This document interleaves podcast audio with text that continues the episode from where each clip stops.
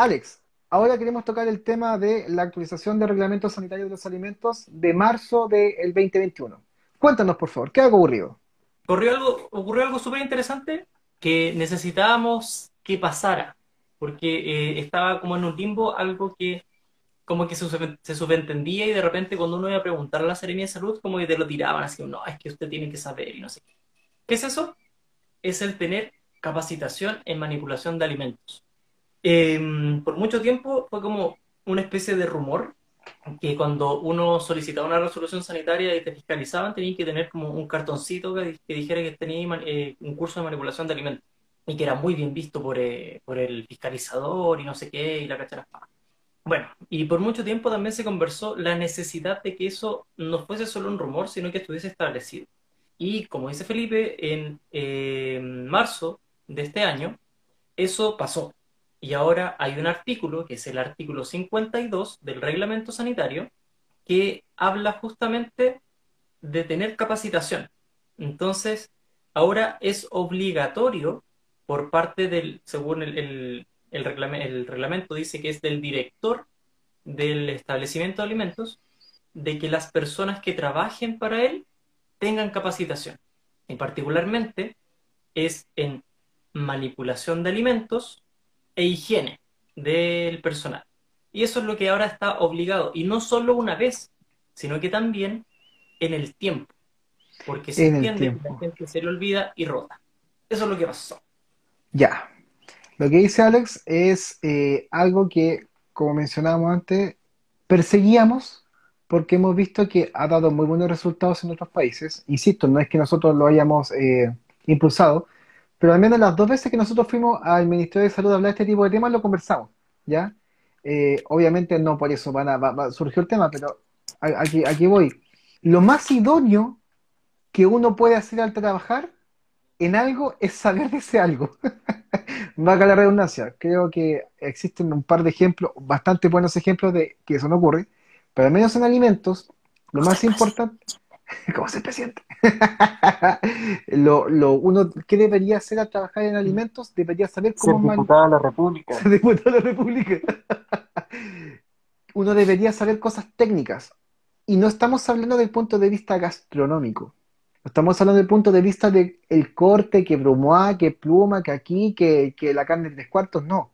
Estamos hablando en que cómo tienen que manipularse los alimentos, de la, vamos, a hablar de un poco genérico, como de forma higiénica, para que el producto final, este producto manufacturado, sea inocuo, o sea, que no cause enfermedad de la salud de la población.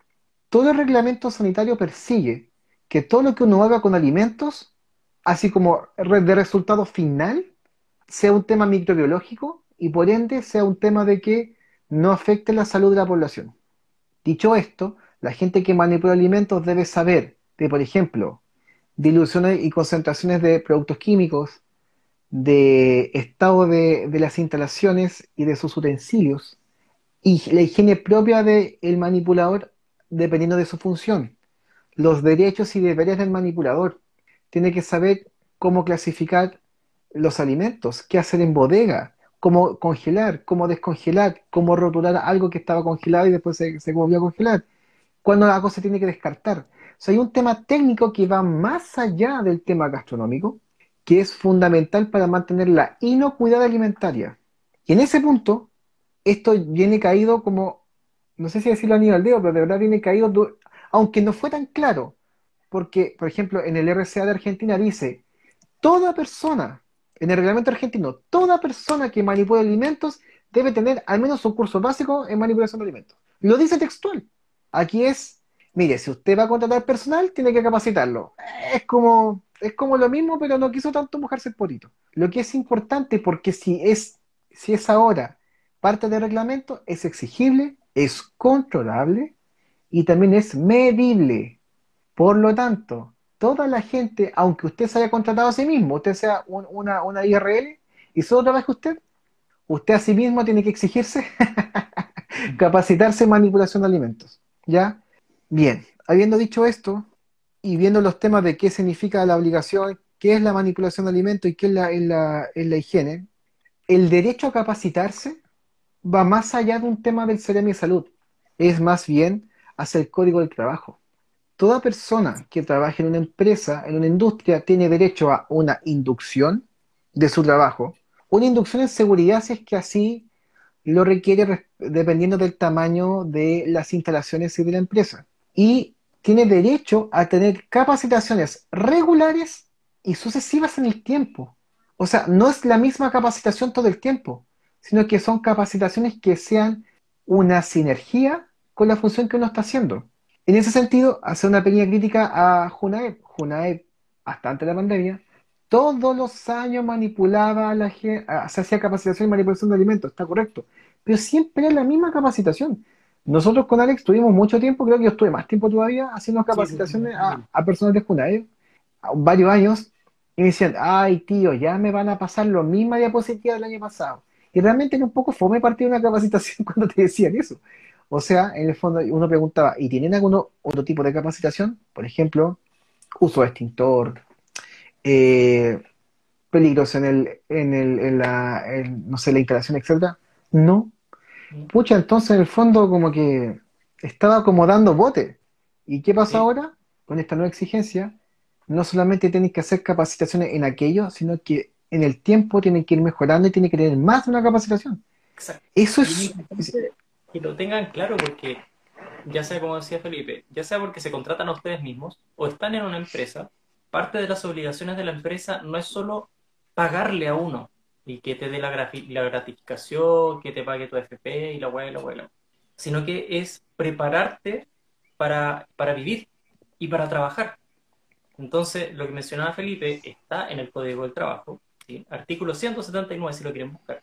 Y ahí habla no solo de que el, tu empleador está obligado a capacitarte para mejorar tu, capacidad técnica, valga la redundancia de capacidad, en lo que estás haciendo para trabajar, sino que también habla de que te dé mejor, y lo, voy a leer textual esa parte, dice, permitirles mejores oportunidades y condiciones de vida.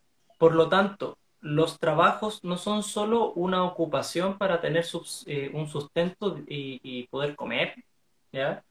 Eh, sino que también es algo que va en relación a mejorar tu capacidad de vida, a que tú aprendas algo que te ayude a, por ejemplo, no sé, voy a decir una estupidez, pero que te enseñen en el trabajo a cómo se cambia una llave, ¿cachai? Cómo se le saca el vástago a la llave y cómo se saca la goma y cómo se recambia eso.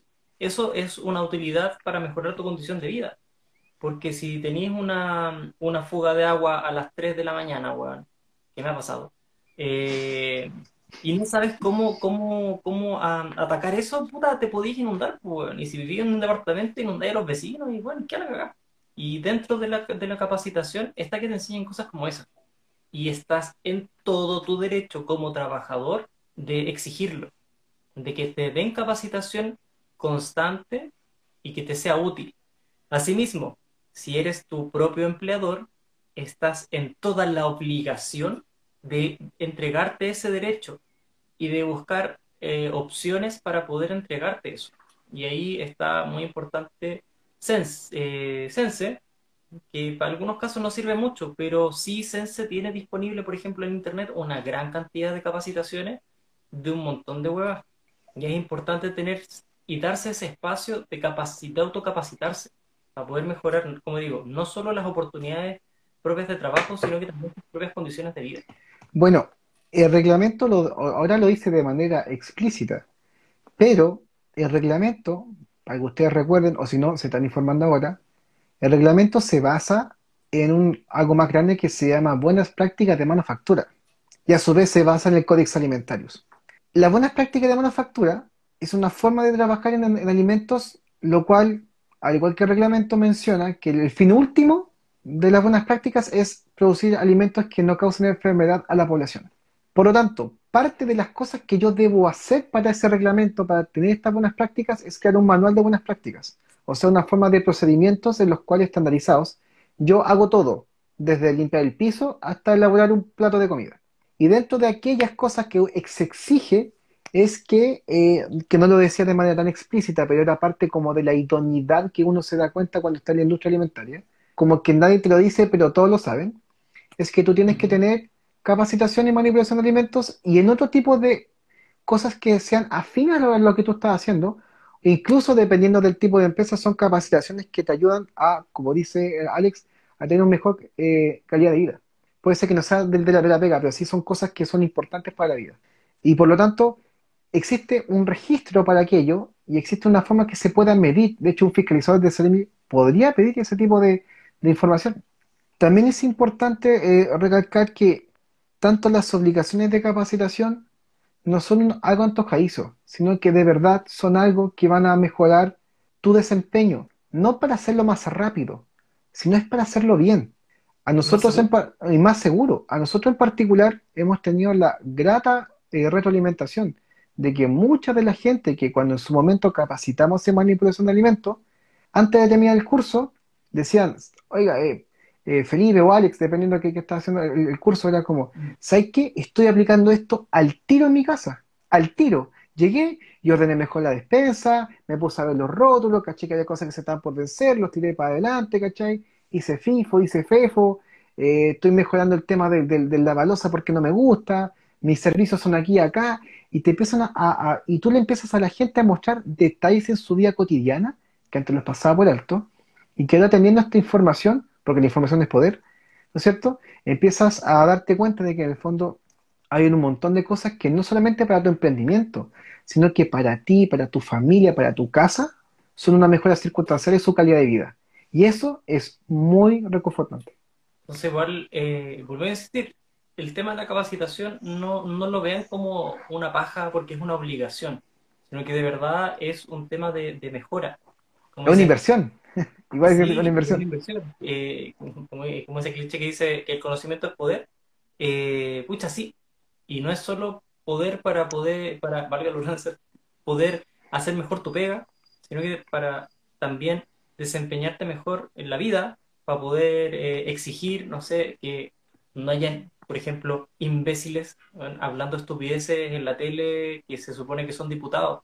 Un loco que de verdad a mí, a mí me sorprende lo de Chalper y necesito usarlo de ejemplo, porque el loco supone que es doctor en filosofía del, eh, eh, no me acuerdo si en filosofía o en filosofía de la, del derecho.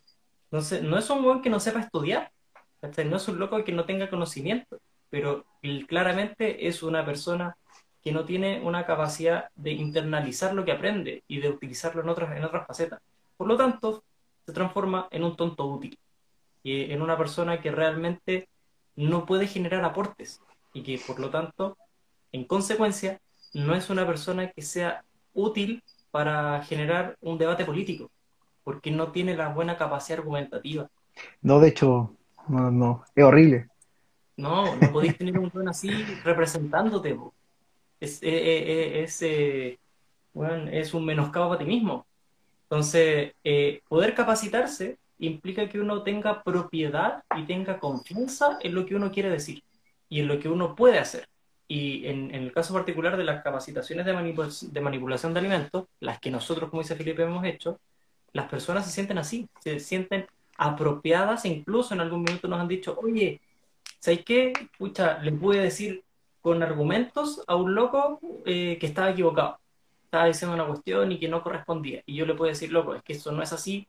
¿Por qué? Porque es, pasa esto, esto y esto, y la ley dice esto, esto y esto, y tú estás equivocado. Sí, nos pasó, con una, nos pasó con una señora que nos dijo, nos dio esa alimentación, que la empresa que la mandó a capacitar, después tuvo un, atado con algo, no me acuerdo con qué, y el otro dijo, no, eso no es así porque el reglamento dice esto, esto y esto, y esto es así, así, así, y así se ejecuta. Y tú así como, oh, aunque es, es, una, es un, muy buen espacio que puedan ejercer eh, su derecho de, ser capacitados. Pues no, no, insisto, no lo vean como una obligación, es un derecho. Si ya que estamos en esta bola de los derechos, es un derecho y hay que exigirlo.